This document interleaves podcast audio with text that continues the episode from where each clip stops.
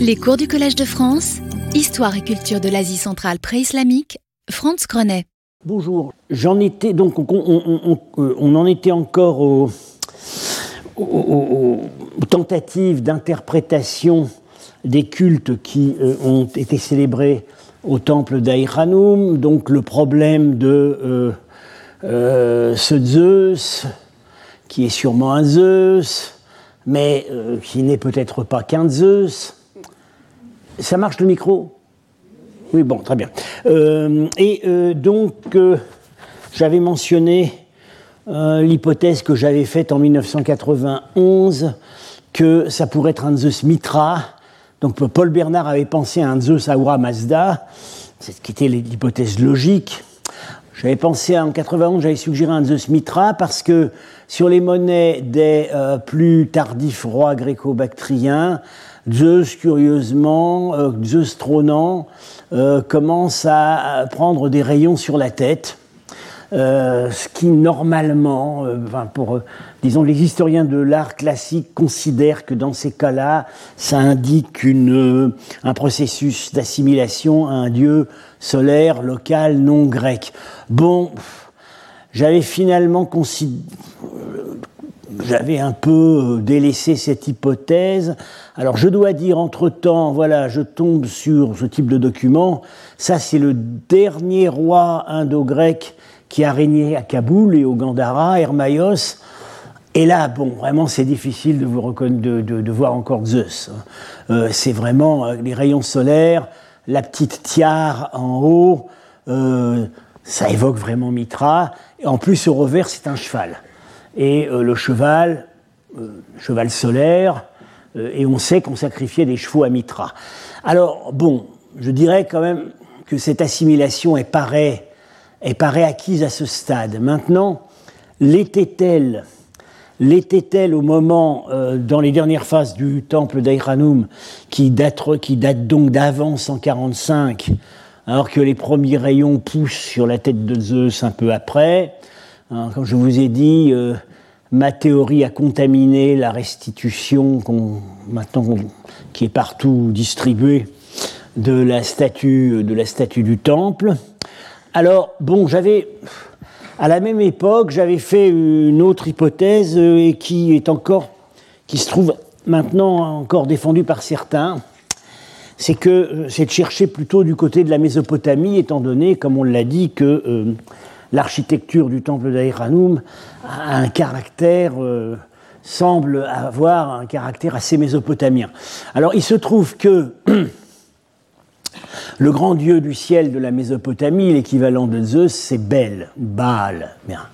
Euh, et sur des monnaies séleucides, euh, oui, c'est pas sur des monnaies séleucides, c'est plutôt sur des monnaies partes anciennes frappées à Séleucie du Tigre donc euh, en, Mésopotamie, on voit que Zeus a un calatos sur la tête, c'est-à-dire au départ c'est un boisseau de blé. et ça c'est vraiment une caractéristique de Bel. Et puis sur, certaines des très très rares monnaies Kushan qui sont libellées Aura Mazda, on voit que euh, il a l'air d'être un Zeus Bel. Bien. Alors c'est pareil. Euh, il y a eu certainement cette assimilation. Maintenant, était-elle euh, déjà en cours au moment où on a fait le temple d'Aïranoum Alors, on a quand même une mention assez ancienne dans les documents araméens du satrape de Bactre qui ont été publiés il y a une vingtaine d'années. C'est la correspondance du satrape de Bactre avec un de ses euh, subordonnés euh, qui est dans une oasis un peu plus à l'est il est question dans un document d'un sacrifice à Bel. Voilà. C'est écrit en araméen Bel. Le mot pour sacrifice est, emprunté à l'iranien, c'est Zaothra, qui veut dire libation ou offrande. Euh, bon, un sacrifice à Bel, ça ne veut pas forcément dire un temple de Bel. Par ailleurs, euh, il y a l'hypothèse qui a été faite que Bel n'est ici qu'une traduction. C'est-à-dire que les scribes araméens, euh, euh, quand ils traduisaient une lettre dictée en perse, euh, traduisaient les, termes habituels mais parfois il traduisait les dieux. Et donc, il aurait entendu Ahura Mazda, il aurait écrit Bel. Bon, actuellement, disons, voilà, ça se discute. Bon, alors pour compliquer encore tout, à cette liste donc des, des partenaires possibles de Zeus, c'est-à-dire donc Ahura Mazda, Bel, Mitra, euh, j'ai tendance maintenant à en ajouter encore un autre. Hein. Euh, c'est le dieu Vayu, qui est un dieu iranien, il est dans l'Avesta. C'est le dieu, euh, c'est le dieu de l'espace atmosphérique et, aussi des hauteurs. Bien. Alors, il, a, il est important puisque dans son, son hymne, c'est-à-dire son yacht, le yacht 15, très développé, euh, bon, il a des caractères très guerriers, euh, pas solaires, très guerriers. Euh, il est, et, alors, il n'est pas dit explicitement qu'il manie la foudre, mais il est porteur d'une lance pointue. Et dans l'imagerie poétique, un dieu du ciel qui porte une lance pointue, ça, veut dire un dieu de la foudre. Bien. alors, il y a une vieille discussion qui remonte en fait, une vieille discussion euh, quant à la question de savoir si il n'aurait pas été le grand concurrent d'Ahura Mazda dans l'Est iranien dès l'époque de l'Avesta. Alors cette discussion était menée, a été lancée par un, grand savant suédois qui avait, euh, par ailleurs des idées un peu bizarres, mais c'est le propre des grands savants, surtout en histoire des religions. C'était Stig Vikander euh, qui euh, a, consacré un de ses livres à Vaillou et à l'étude de son, de son hymne. Alors, il y a beaucoup de choses caduques là-dedans, mais malgré tout, euh, il y a des choses qui restent, qui restent solides. Bon, voilà. Alors, lui, il pensait que c'était le grand, le, comment on dit, enfin, disait dans la terminologie allemande, Hochgott, grand Dieu, le Dieu qui est en haut, le Dieu suprême. Alors il pensait que dans l'Est iranien, ça avait été lui le Hochgott, et qu'Ahura Mazda l'avait jamais délogé. Alors, euh, bon, ce qui est quand même curieux, c'est que quand on prend les monnaies, aussi bien que l'onomastique euh, bactrienne, sur une longue durée, hein, des couchants jusqu'à la conquête arabe, on a très peu Ahura Mazda, très très peu, deux, trois misérables monnaies, mais Vaillou est très très très représenté. Alors il n'est pas, il, s'appelle pas Vaillou, il porte un nom dérivé, Wesh. En fait, ça vient de la forme nominative avestique Wayouch. Euh, il, est, il, est, il, est, écrit Wesh en bactrien et donc à la fin des mots bactriens il y a toujours un O, donc c'est O, Oesho. Hein, pendant longtemps, on a dit ah ça veut dire Shiva, etc. Non, non enfin le nom c'est Vayu. Bon. Euh, alors, ce qui quand même euh, m'intrigue, c'est que il y a euh, y, a une seule divinité bactrienne qui a été figurée sous les, avec une statue, par une statue qui, assez à l'évidence, enfin, ressemble à une vieille statue grecque récupérée. Euh, voilà, et on voit ici un roi Kushano-Sassanide, donc euh, ça se situe à la fin du IIIe siècle, non, début 4e, voilà, euh, qui, oui, hormis ce premier, c'était une monnaie mise à Merve, mais on a des monnaies identiques émises à Bactre. Alors, la légende Pélévi identifie le dieu comme Burzawan Diazad, ça veut dire le dieu maître des hauteurs. Mais euh, bon, c'est transparent. Parce que l'épithète principale de Vayu, c'est Uparo Kairio, ça veut dire celui qui agit en haut. Donc là, on voit quand même que dans le seul cas où un Zeus euh, porte le nom de Vayu, euh, porte un nom local, hein, eh ben, c'est, il est identifié comme Vayu. Alors, toujours pareil, à quand ça remonte? Est-ce que, euh, voilà, est-ce que déjà à l'époque du temple d'Aïranoum, c'était lui? Bon, je crois qu'on euh, n'aura malheureusement jamais la réponse à la question, à moins qu'on trouve d'autres documents euh, de l'époque du royaume gréco-bactrien qui pourraient confirmer ou infirmer la, théorie. Alors, donc, on a donc vu que on tient quelque chose au temple d'Aïranoum, c'est la sandale de Zeus. Bien, on a déjà ça. Et puis par ailleurs, on a la magnifique plaque que j'ai déjà présentée, qui représente la déesse Cybèle, hein, euh, donc dans son char de face, comme une statue, avec Nike, alors là tout à fait à la grecque, la déesse de la victoire, des symboles astro, soleil, lune, euh, étoile Vénus, euh, ou peut-être Sirius, tirés par des lions sur des montagnes, avec un prêtre qui a une allure plutôt syrienne, qui fait un sacrifice sur un autel, et un autre qui tient le parasol. Voilà. Et on a vu que pendant longtemps, on a pensé que c'était une offrande isolée, et puis maintenant, on a vu, il y a quelques autres exemplaires, euh, un fragmentaire à tartie sanguine, un, plat d'argent doré qui représente euh, la face de la déesse, on va le revoir tout à l'heure. Bien. Alors, qu'est-ce qu'elle vient faire ici?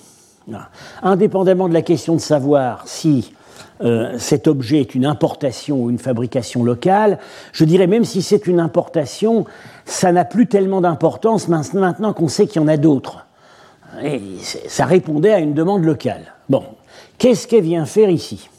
Alors, euh, par analogie avec l'importation du culte de Cybèle à Rome en 204 avant Jésus-Christ, on a pensé que, euh, ça c'était l'hypothèse d'Henri-Paul Francfort, ben, elle aurait été importée euh, telle qu'elle, avec son culte, avec ses prêtres, voilà, transplantée.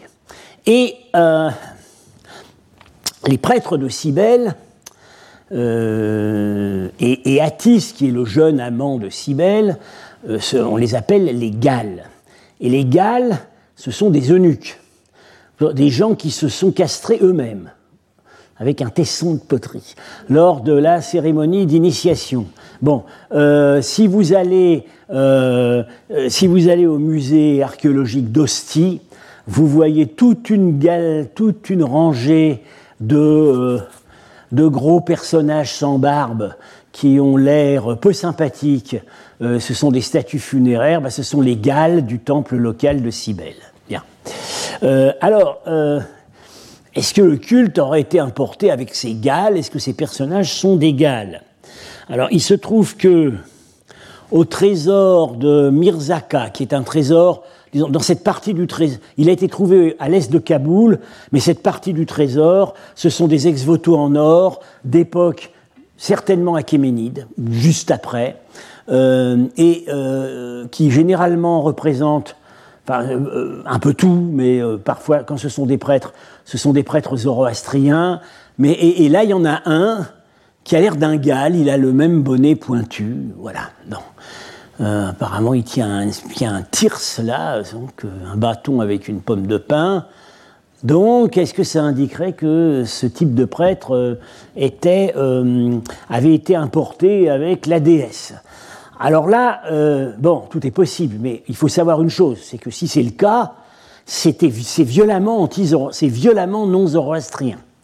Parce que, certes, en Iran, il y avait des eunuques, mais en aucun cas, quelqu'un qui n'a pas son intégrité physique peut célébrer un culte. C'est une règle absolue dans la religion zoroastrienne. En aucun cas, un prêtre ne peut peut être un eunuque. C'est même écrit, dit explicitement dans l'Avesta à propos de telle ou telle déesse euh, euh, une prostituée, un eunuque ne pourra pas, ne pourra pas célébrer son culte. Euh, alors, bon, le bonnet pointu, ça suffit pas à dire que c'est un gal. Hein. C'est une façon, c'est un, un, costume assez général qu'on trouve avec, dans l'ambiance, disons, de syrienne, haute mésopotamienne. Voilà, à Doura Europos, le temple de Bel, Bel dont j'ai parlé tout à l'heure, d'époque parte, euh, ces prêtres ont ce type de bonnet pointu avec une longue robe blanche qui descend. Voilà. Euh, et ce, ne sont pas d'égales. Bien. Euh, donc, ça pourrait être. Voilà. Le fait d'avoir des prêtres à bonnet pointu ne veut pas forcément dire que ce sont des eunuques. Alors, euh, donc, tout ça devient quand même un peu compliqué et il y aurait quand même une autre, il y aurait quand même une autre explication. C'est de se dire que euh, cette Cybèle est arrivée ici par attraction iconographique. C'est-à-dire que elle permettait de donner une image à des déesses locales qui n'avaient pas encore d'imagerie stable. Et là, on pense aux grandes déesses euh, irano-mésopotamiennes des eaux et de la fécondité, qui sont côté iranien Anaïta, côté euh, mésopotamien Nana, sachant qu'il y a eu un procès Ishtar Nana, sachant qu'à partir de l'époque achéménide, un processus d'identification entre les deux a commencé à se mettre en marche. Il n'a certes jamais été complètement achevé. Bien.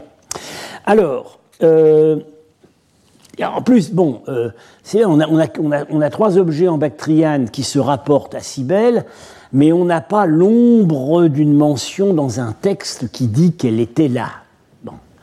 Euh, alors on parle de, quand on parle de son culte en Anatolie, euh, il est dit quelque part, oui, il y a des jeunes filles bactriennes qui jouent de la musique. Il y aurait eu des échanges, on peut, c'est difficile d'exploiter tout ça. Alors, le, donc, comme l'écrit très bien Lauriane Sève dans, son, dans sa publication en cours, de, en cours d'achèvement du temple d'Aïranoum, l'explication ce serait le processus d'emprunt de l'image d'une divinité pour en représenter une seconde dont l'image est mal fixée ou n'existe pas. Alors ce type d'image euh, importée ou imitée sur des supports légers ont pu intéresser parce qu'on cherchait quelque chose pour figurer des déesses locales euh, pour lesquelles on n'avait pas beaucoup de substances iconographiques. Alors, euh, on voit très bien cette instabilité euh, dans le yacht, l'hymne à Anahita. elle est décrite deux fois, mais c'est pas la même description. Dans un cas, on dit, il y a très peu de caractéristiques physiques, on dit qu'elle est dans un char avec des chevaux. Ça, c'est la manière assez banale de décrire. Il y a plusieurs déesses iraniennes qui sont décrites comme dans un char. Bien. Et puis, à un autre endroit, on parle plus de char et on nous dit euh, elle est de face, tout le monde, euh, euh, tout le monde peut la voir, elle est de face, elle a, donc on voit que c'est une statue, c'est une statue immobile. Elle a des riches ornements, des belles boucles d'oreilles, une couronne à huit tours, etc., de l'or, et elle est vêtue d'un manteau en peau de castor. Donc, on voit très bien que ce sont deux descriptions qui euh, empruntent à des réalités différentes, et que la seule description qui s'appuie sur des images réelles, c'est la deuxième, euh, et euh, c'est évidemment, là, on voit, on voit ça, ça, à cet endroit-là, l'hymne décrit une image de culte. Bien, alors, Nana. Nana, elle a une longue histoire en Asie centrale. elle est euh, Anaïta, sous son nom d'Anaïta, n'est pas très présente. On a, on a, son hymne dans la Vesta, et après, il faut attendre euh, le moment des conquêtes sassanides pour la voir apparaître sous son nom sur les monnaies. Donc, visiblement, elle est, à ce moment-là, elle est vraiment portée par le culte officiel sassanide. Localement, euh, c'est sous sa forme de nana qu'elle semble s'être enracinée. Alors, la première attestation explicite de Nana en Asie centrale, ce sont des ostracas, donc des inscriptions à l'encre sur tesson, qu'on a trouvées dans la, grande, la première capitale parthe, à Nisa, aujourd'hui au Turkménistan. J'en ai parlé la première année du cours, il y a une dizaine d'années. Euh, il y a quatre de ces ostracas, deux datés, 90-89 hein, avant Jésus-Christ, c'est bien précis, qui, comme en général ce type de document, mentionne des fournitures de vin. Parce qu'on a trouvé les ostracas dans le cellier royal. Euh, et alors, ces fournitures de vin, donc au palais, en principe, sont euh, fournies par des grands domaines dont on indique les propriétaires. Et là, le, le domaine d'où ça vient, c'est Nanestawakan, qui veut dire culte de Nana. Mais dans un contexte pareil, évidemment, euh, on pense à un temple qui a des domaines et des vignobles. Bien. Donc ça, c'est la première attestation. On voit quand même qu'on est, euh, on n'est pas très longtemps après les Grecs de Bactriane, mais on est quand même euh, une cinquantaine d'années après. Après, elle apparaît sur des monnaies début du premier siècle de notre ère. Alors, venez d'un roi qui s'appelle Sapat Bizès. Euh, c'est un roi d'origine euh, scythe, évidemment, d'après son nom. On le situe en Bactriane occidentale, début du 1er siècle après Jésus-Christ. Et alors, vous voyez, curieusement, Nana, elle n'est pas représentée par une statue. Elle est représentée, elle, est nommée. Puis alors, pour, euh, pour qu'on sache bien que c'est Nana, on l'a mise deux fois. Nanaya, Nanaya. Elle est nommée, il y a le lion, et au-dessus, un symbole astral, une lune. Et là, bon, moi je pense que c'est une étoile un peu dégénérée. Euh, bien, euh, on voit que à ce stade, elle n'a pas beaucoup de substance anthropomorphique. Hein. On, a, mis le lion. En tout cas, euh, ce qui est curieux, c'est que si c'est le symbole astral et le lion, eh ben on les a sur la plaque. Hein. On a les lions et on a les symboles astraux. Bien. Alors, cette, euh, ces, rois mystérieux de Bactriane occidentale appartiennent à une petite dynastie locale qui a reçu une certaine publicité dans la littérature scientifique récemment parce que on se demande si c'est pas eux qui sont enterrés dans l'extraordinaire nécropole princière royale de Tiliatépé. Alors euh, Tiliatépé, ben, vous en euh, quand est-ce que vous avez... Tiliatépé, ben, c'est le trésor de Tiliatépé était au musée Guimet euh, il y a une vingtaine d'années, euh, lors de la magnifique exposition Afghanistan, les trésors retrouvés, qui après s'est baladé sur toute la Terre. Bien. Et alors, sur le trésor de Tiliatepan, quelques indices pourraient penser que les rois enterrés là, il y a un roi en fait et, six ou sept femmes. Euh, les rois enterrés là pourraient avoir appartenu à cette dynastie. Et justement, voilà un, objet qui avait évidemment une valeur symbolique très très forte, parce que c'est la ceinture du roi. Bon. Et répété plusieurs fois, on a ce motif d'une euh, déesse à califourchon sur un lion, euh, qui est représentée plutôt apparemment comme une Artémis, hein, avec euh, le chignon. Elle, tient, elle a un rapport avec la fécondité, puisqu'elle a une une patère à libation. on en a beaucoup discuté, on a dit que c'était peut-être Dionysos, mais Dionysos avec un chignon. Euh, bon, Dionysos, euh, il tire parfois un tout petit peu du côté transgenre, mais quand même là, euh, avec un chignon, ça paraît quand même un peu excessif.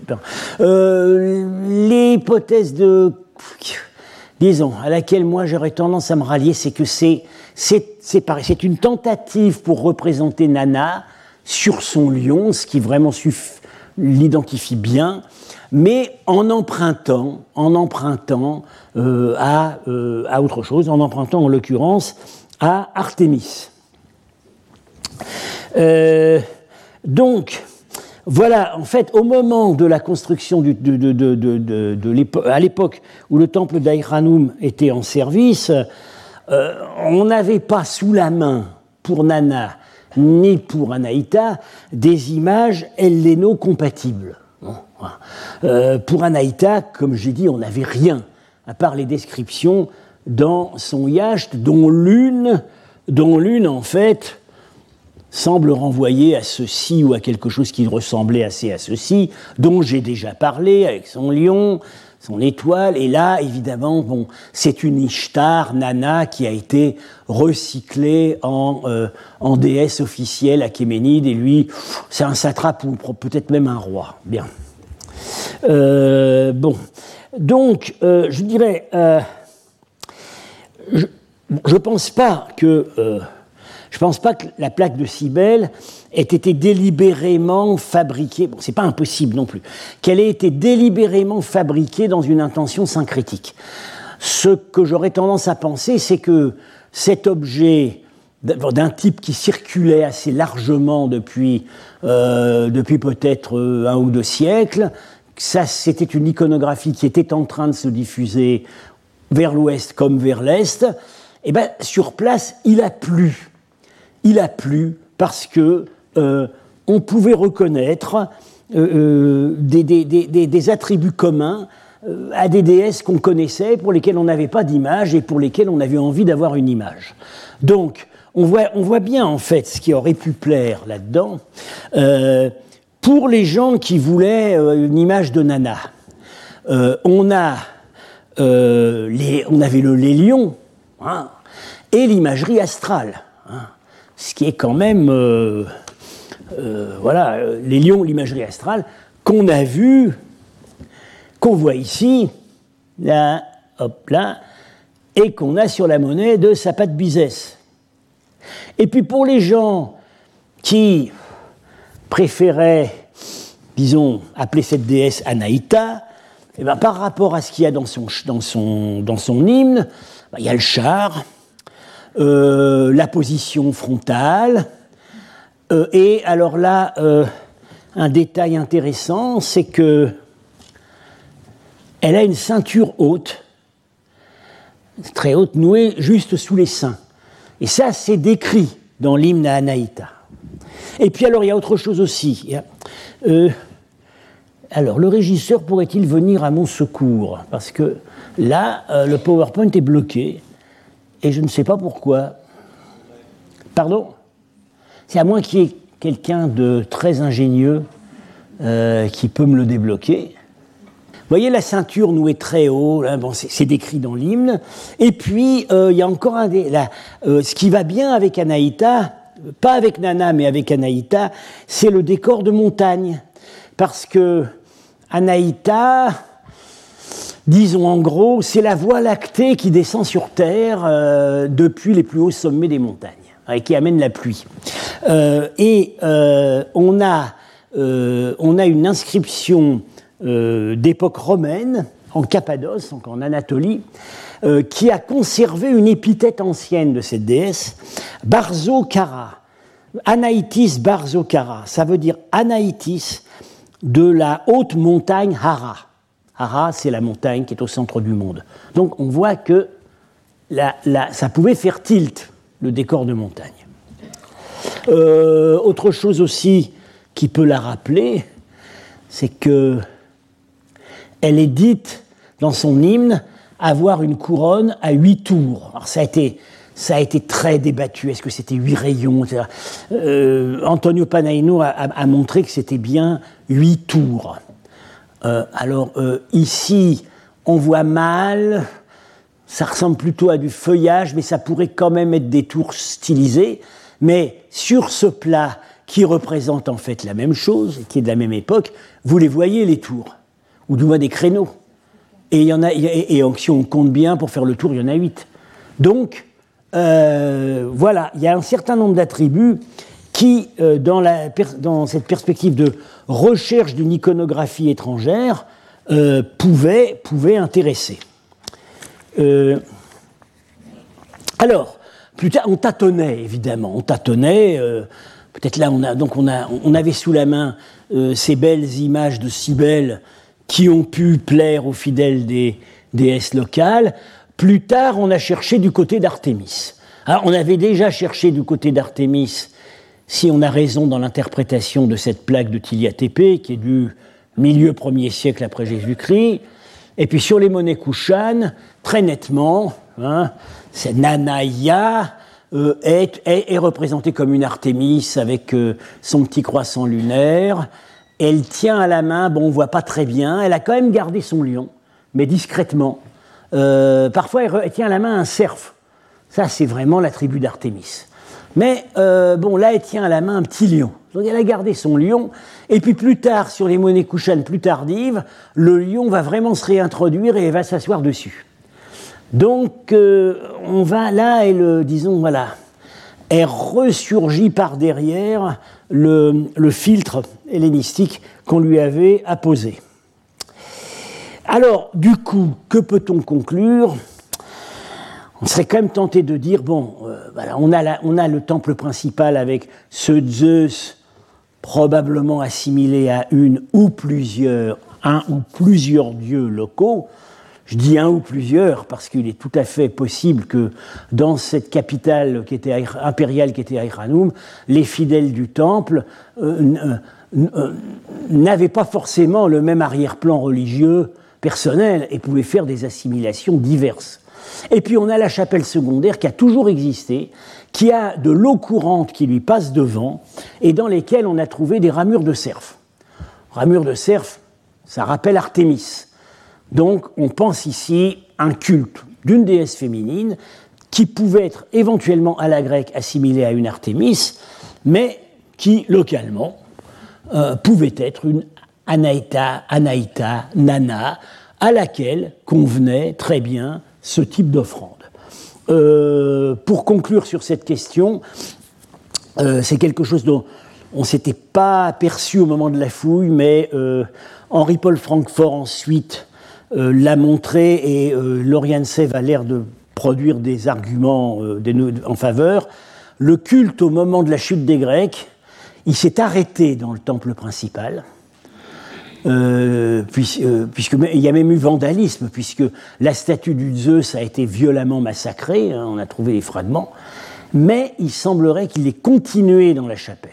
Quelques indices qui montrent que ça n'avait pas été réoccupé. Donc, voilà, cette déesse, cette déesse de la fécondité, on tenait peut-être pas à, la voir disparaître en même temps que les Grecs. Alors, pour terminer sur les fonctions de ce temple. Euh, dans l'Antiquité, les temples avaient des fonctions économiques, puisqu'ils possédaient des domaines, etc. Alors, euh, dans le sanctuaire, dans le temple disons le bâtiment principal du temple d'Aïranoum, on a à la dernière phase euh, des. C'était la phase de réoccupation, euh, une sacristie qui est complètement remplie avec des jarres de stockage et on a trouvé aussi des meules. Euh, la question c'est de savoir est-ce que ça avait toujours été là? Ou bien est-ce que c'est typique, c'est caractéristique de la dernière phase quand le temple est désacralisé et réoccupé en fait en, une espèce de grosse ferme ça, On ne peut pas dire. Mais il y a une autre fonction, et là, ça, c'est beaucoup plus, euh, ça mène, ça mène sur des pistes en fait plus originales. C'est ce modeste document. C'est un ostracone, à nouveau, à l'encre sur un tesson.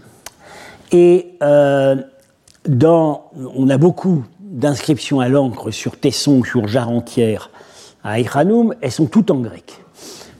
Il y en a une seule en araméen langue de la chancellerie, langue de, disons langue, langue de la chancellerie achéménide, euh, mais bon ça c'est l'époque grecque, c'est la seule. Euh, on sait qu'elle vient bien du temple parce qu'elle a été trouvée euh, entre deux états de réfection de la plateforme, donc ça n'a pas été amené au moment des pillages tardifs de la ville, c'était bien dans le temple. Et cette, unique inscription en araméen se lit ainsi ce n'est pas forcément très clair. Il y a apparemment une énumération, ce qu'on voit tout de suite, c'est qu'il y a des chiffres et des noms propres. Donc évidemment, dès le début, euh, on s'est dit c'est un document comptable. Un reçu, quelque chose comme ça. Et il n'est pas complet, comme vous voyez. Scène 12. Scène, ça peut être un nom de personne iranien. 12. Euh, alors voilà, date Barak, ça peut être un nom propre, mais ça peut vouloir dire le juge. 2. Kourak, ça c'est un bon nom local, c'est Cyrus en fait. Et là, un mot voilà, très intéressant, Einsch, ça veut dire une amende. 12. Et après, Armat, 13. À droite, 4. Et en main, 15. Donc c'est un reçu. Alors le mot, évidemment, les deux mots intéressants là-dedans, euh, c'est juge, si c'est bien juge, et c'est amende parce que ça veut donc dire que c'est un, reçu, c'est un reçu de, procédure. C'est le paiement d'une amende. donc il y a une institution judiciaire, peut-être un tribunal, dans le temple. Alors ça, c'est une hypothèse que enfin, dont je suis l'auteur, hein, parce que ça n'avait pas, pas encore été j'ai soumis ça euh, récemment, ça n'avait pas encore été envisagé, mais bon, ça a l'air plutôt bien reçu. Euh, alors, est-ce que dans le, temple d'Aïranoum aurait abrité, entre autres fonctions, euh, un tribunal local où la population locale était jugée en langue locale, euh, c'est-à-dire évidemment, ils n'étaient pas jugés en araméen que personne sauf les scribes ne comprenait sur place. L'araméen, euh, on notait en araméen, mais la procédure avait lieu en bactrien, euh, très probablement. alors, on, pense tout de suite à un parallèle. Le justiciable le plus célèbre de l'Antiquité, Jésus-Christ. il a d'abord comparu en tant que non-citoyen romain, en tant que juif, on l'a d'abord fait comparaître au temple de Jérusalem, devant le juge, devant Caïphe, le grand prêtre. Et c'est seulement après, quand Caïphe s'est déclaré incompétent, qu'on l'a amené devant Ponce Pilate, qui était le représentant des autorités romaines. Donc, on aurait là un, bon parallèle. Euh, la justice locale, en langue locale pour les sujets locaux, était rendue au temple. Bien, alors voilà ce qu'on peut dire. On pourrait dire beaucoup, beaucoup, beaucoup d'autres choses sur le temple d'Aïranoum, mais là il faut attendre, euh, faut attendre en fait la parution de la publication finale par Lauriane Seff qui contient énormément de documentation. Bon, déjà, Henri-Paul Francfort avait publié les objets trouvés au temple, et c'est extrêmement riche comme apport. Bon, j'ai pas fait le détail de toutes les offrandes, de tout ça. Euh, bon, dans la, dans la publication de Lauriane Sèvres, il y, aura, tout ça, plus beaucoup de réflexions. Et j'en viens maintenant au deuxième grand temple connu pour la période grecque, c'est-à-dire Tartisanguine, qui est donc côté Tadjikistan, mais juste en face de l'Afghanistan, et à 100 km à l'ouest d'Aïkhanoum. J'ai déjà dit donc que euh, euh, par le plan, c'est en fait le plus. Euh, par l'allure, c'est probablement le plus grec des deux temples, puisque alors qu'à Iranoum, les colonnades sont cantonnées dans la cour et dans la, chapelle annexe, là, il y, a des colonnades très il y avait des colonnades très impressionnantes dans le temple lui-même, bien que son plan ne soit pas le plan d'un temple grec. Hein. On a euh, donc, au, au, plan primitif, on a euh, euh, euh, la celle-là, ici avec quatre colonnes, des sacristies plus développées qu'à Igranoum, enfin vraiment des grands corridors, un portique avancé, et sur les deux côtés, des, des ajouts des, qui, qui ont contenu à une certaine phase des installations qui ont été interprétées comme des hôtels du feu. Mais là, on va revenir là-dessus, c'est, très polémique. Bien. Euh, voilà la restitution. Euh, alors un petit détail, oui, euh, on, se demande si ces deux blocs-là auraient été rajoutés après coup ou auraient été dès l'origine. Et euh, euh, là, en fait, sur la restitution de Pichikian, il les a mis comme ayant existé, euh, comme des, des, passants à l'origine. comme comme m'avait fait remarquer Marchak, c'est indispensable à l'harmonie du monument parce que prenons ce, ce, dessin, cette restitution de façade, et on enlève ça et on met juste façade, façade là, une porte là, une porte là, une porte là, une porte là. Il nous avait donc expliqué, c'est le Kolkhoz Karl Marx comme type d'architecture. C'est pas imaginatif. Bon, alors que là, c'est quand même un peu plus, un peu plus excitant. Alors, euh, historique de la fouille. Euh, la fouille a eu lieu de 1976 à 1991 donc en fait, on a commencé à entendre parler de Tartis sanguine, nous, à Iranoum, au moment où on terminait de travailler à Iranoum, c'est-à-dire en 78-79. Euh, elle a été fouillée donc euh, par chaque année avec des moyens importants euh, par Igor Pichikian, qui était donc, comme son nom l'indique, un Arménien, un soviétique arménien. Et c'était sous la direction de Boris Ledvinsky, le grand le grand patron de l'archéologie euh, antique, enfin même pas seulement antique, au Tadjikistan, mais Litvinsky était déjà assez âgé, très occupé, donc il avait il avait délégué à Pichikian et il faut dire ce qui est, il avait trop délégué. Bien. Pichikian est mort prématurément en 1997 euh, pendant la préparation de la publication finale avec Litvinsky. Lui-même n'avait publié que des rapports préliminaires annuels parus à Douchambé dans des publications de la typographie soviétique épouvantable, avec pas beaucoup d'images, euh, tirage très mauvais, bon, mais malgré tout, ça, permettait, permet de suivre vraiment ce qui sortait du terrain.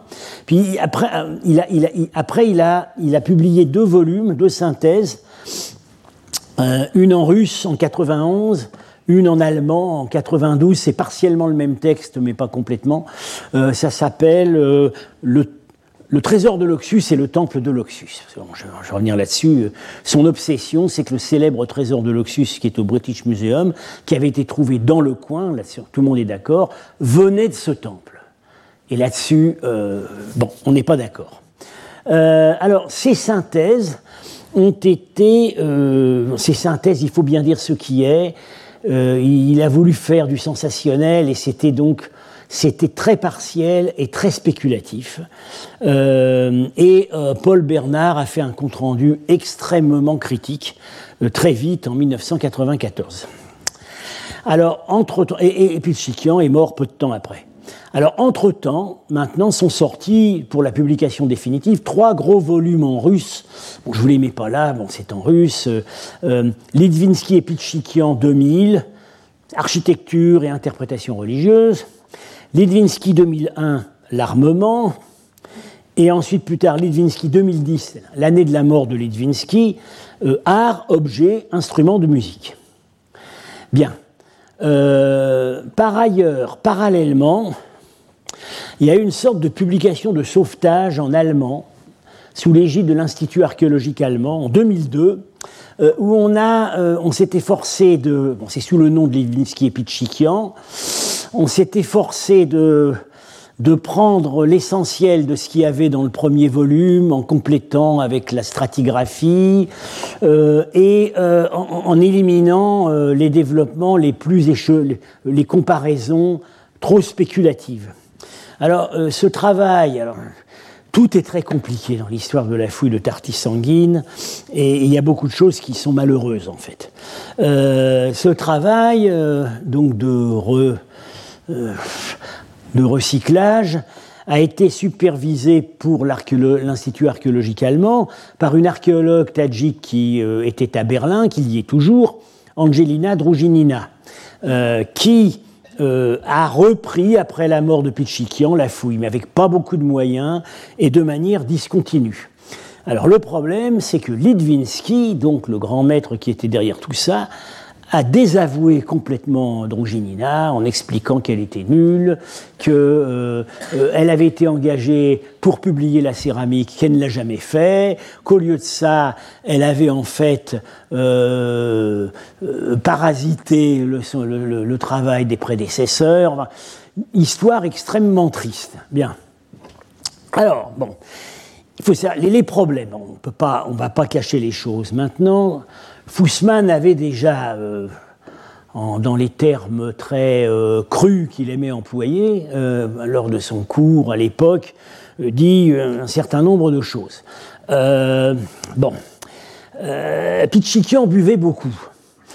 bien, vous me direz, c'est pas ça n'en faisait pas une exception dans l'archéologie soviétique, mais euh, bon, dans son cas, ça affectait quand même, ça affectait quand même le travail. Hein. Quand, euh, quand j'allais chez lui à Moscou avec Claude Rapin, bon, il était très chaleureux. Hein, quand on allait chez lui à Moscou avec Claude Rapin et qu'on arrivait à, à se faire montrer des documents qu'il n'avait pas publiés. Euh, il nous expliquait ah, Je vais vous recevoir avec le vin que buvait Staline. C'était la générosité suprême. Euh, alors, euh, en fait, il avait été formé, mais pas comme archéologue. Il avait été formé comme architecte dans les fouilles de mer Noire. Et dès le début, ce qui l'a intéressé, en fait, c'est de chercher des proportions, des nombres d'or, des épures architecturales, et ça l'a amené un peu à, euh, se, à, se, décaler par rapport à la réalité de ce qui sortait, euh, de ce qui sortait du sol. Et bien alors, plus grave, c'est sa formation il a, sur l'archéologie religieuse de l'Iran ancien était complètement dépassée. Et il en était resté à Girschman, ou bien euh, les vieilles interprétations des archéologues français à Suse, qui avaient cru trouver un temple, tout le monde savait depuis, des années, depuis longtemps que ça n'en était pas. Euh, il n'était pas du tout à jour pour l'archéologie religieuse de l'Iran. Euh, sur le zoroastrisme, il avait des connaissances qu'on peut dire quand même vraiment élémentaires. Bon, alors, ce qui est grave aussi, c'est que vu son intérêt pour l'architecture, il a sacrifié les niveaux supérieurs, qui n'apparaissaient pas intéressants du point de vue architecturaux, parce que c'était euh, des petits murs euh, construits sur la ruine des bâtiments précédents, etc., etc. Il a, c'est passé au bulldozer. Il a voulu arriver sur les beaux murs grecs. Et malheureusement, on s'est aperçu après, en regardant le matériel, que euh, ces niveaux supérieurs, euh, ils avaient duré assez tard. Euh, il y avait du matériel céramique et des armes kushano-sassanides, 3e, 4e siècle, alors que jusqu'à la fin, pratiquement, dans toutes les publications, ils ont dit bah, la vie du temple s'est arrêtée vers 200, enfin même avant, vers 190, le roi Kushan Vishka, parce que c'est les dernières monnaies qu'on trouve. Eh oui, mais maintenant on sait que le temple avait vécu en fait beaucoup plus longtemps que ça et que c'est pas récupérable. Bien. Euh, alors, ce que j'ai dit aussi tout à l'heure, il avait fait une fixation sur le trésor de l'Oxus. trésor de l'Oxus, dont je vais être amené à reparler, parce qu'évidemment, c'est quand même une question euh, liée à ce dont nous parlons ici. c'est au British Museum. Euh, vous savez tous, ça a été trouvé vers 1877 euh, dans la région. On sait que c'est dans la région de Tartis sanguine. Finalement, euh, détour, c'est parti vers Peshawar où les Anglais ont réussi à tout récupérer et ça s'est retrouvé au British Museum. Euh, euh, il, est persuadé que le trésor de l'Oxus est clair sur les cultes de, de Tartis sanguine. Bah oui et non.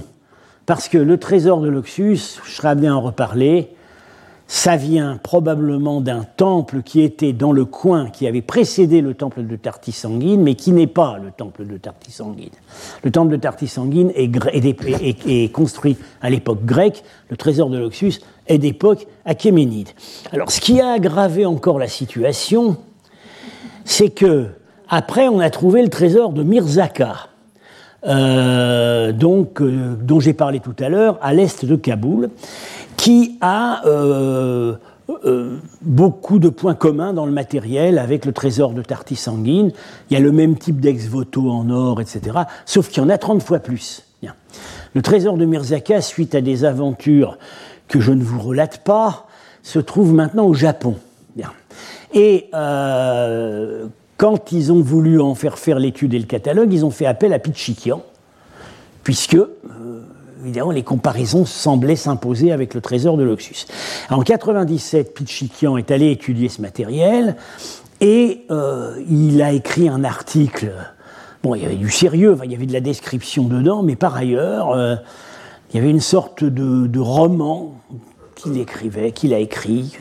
C'était euh, une partie du trésor de l'Oxus qui s'était retrouvée détournée en cours de route euh, en Afghanistan, la partie perdue du trésor de l'Oxus. Euh, il, a, il a raconté des histoires. c'est un petit peu comme Corto Maltese, la maison dorée de Samarcande. il a il a fait preuve de beaucoup d'imagination et, en fait, ce qu'on pense maintenant, c'est que le trésor de Mirzaka euh, ressemble partiellement au trésor de l'Oxus parce que c'est de la même époque, parce que c'est euh, euh, l'art des ateliers des temples achéménides de l'Est, mais ce n'est pas le même trésor. Voilà. Mais alors, il s'est complètement focalisé là-dessus. Alors, par ailleurs, il y a eu un manque de suivi dans, les dernières, dans certaines phases de la fouille. Et malheureusement, ça a conduit à un désastre dans deux endroits qui avaient une, importance essentielle pour l'argumentation. C'est les supposées chapelles à feu, qui étaient donc là dans le, bâtiment avancé, ces bâtiments avancés dont Marchak avec les arguments que je vous ai donnés tout à l'heure, faut pas que ça ressemble au Kolkhoz. Karl Marx pensait que ça avait été construit depuis le début. Alors, voilà, les, photos, les seules photos de fouilles qu'on a euh, des deux chapelles à feu, c'est un désastre. C'est un désastre parce que tout archéologue, on, voit des morceaux, des, des, blocs de pierre qui sont évidemment en récupération. Euh, on soupçonne que les grands trous au milieu, ici, et puis cette espèce de structure ici, euh, c'est la phase ultime euh, d'un hôtel. Mais ça, c'est encore c'est un hôtel maçonné en, terre. Là, bah, tout a été enlevé par le fouilleur. Et ce qu'on voit ici, ça, ces espèces de, de petits murets là que vous voyez là comme ça et comme ça. Euh, là, ici, surtout, voilà, voilà c'est le même d'ailleurs. Bon. C'est pas structurel. Les archéologues connaissent très bien ça, c'est ce qu'on appelle des bermettes. C'est-à-dire que c'est des, euh, des petits témoins qu'on laisse pour euh, voir la stratigraphie. Ça n'est en aucun cas, ça n'appartient en, aucun cas à la structure du sanctuaire. Donc, alors après, dans le livre en allemand, ils ont publié des coupes d'après les archives de Pichikian, ces coupes, on les, on les verra plus tard, euh, elles sont ininterprétables et, à mon avis, clairement euh, reconstruites artificiellement. C'est-à-dire qu'on a, on a fait comme si l'archéologue avait dessiné des coupes dans la terre, alors qu'en fait, on a reconstitué les niveaux d'après les cotes qui avaient été prises et, on a fabriqué des coupes factices. Donc, et malheureusement, malheureusement, euh, euh, ces, deux sanctuaires, c'était en partie le nœud du problème, parce que toute la question de savoir si Tarti Sanguine était dès le début ou à un moment quelconque de son existence un temple du feu, se trouve ici. Bien. donc d'où l'article de Paul Bernard, temple du feu ou pas. La conclusion, c'est euh, oui, peut-être, mais les conditions de la publication ne permettent pas du tout d'en juger. Euh, alors, il faut dire, à la décharge des fouilleurs, à la décharge des fouilleurs, que les conditions matérielles de la fouille étaient épouvantables. Euh, il y avait des vents terribles, des vents de poussière, pas d'eau, pas d'eau potable, pas d'eau pour se laver. Ils étaient tributaires de camions-citernes qui venaient de temps en temps. Euh, petit souvenir personnel, euh, Claude Rapin et moi avions été invités à participer à la fouille par Pichikian. Et euh, notre collègue de Tashkent, Dveladze, nous avait dit N'y allez pas. J'y suis allé, j'ai été voir. Ils vivent comme des bêtes sauvages. Non, ce n'était pas les conditions idéales pour un travail soigné. Alors, euh, bon, euh, euh, au-delà de l'anecdote, ça conduit quand même à s'interroger sur les aptitudes naturelles du site.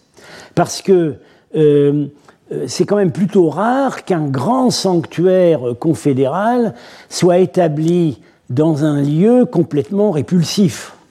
or, or, or c'est le cas, c'est le cas.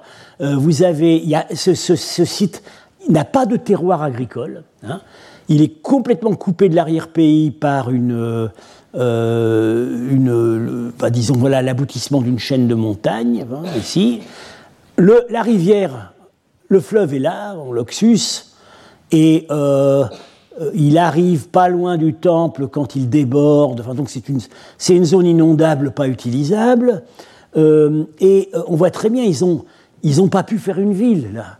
Euh, ici, à l'endroit où il y a le temple, c'est un cône de déjection, et c'est seulement sur les deux côtés qu'on a pu. Voilà, ça c'est un zoom sur cette partie-là.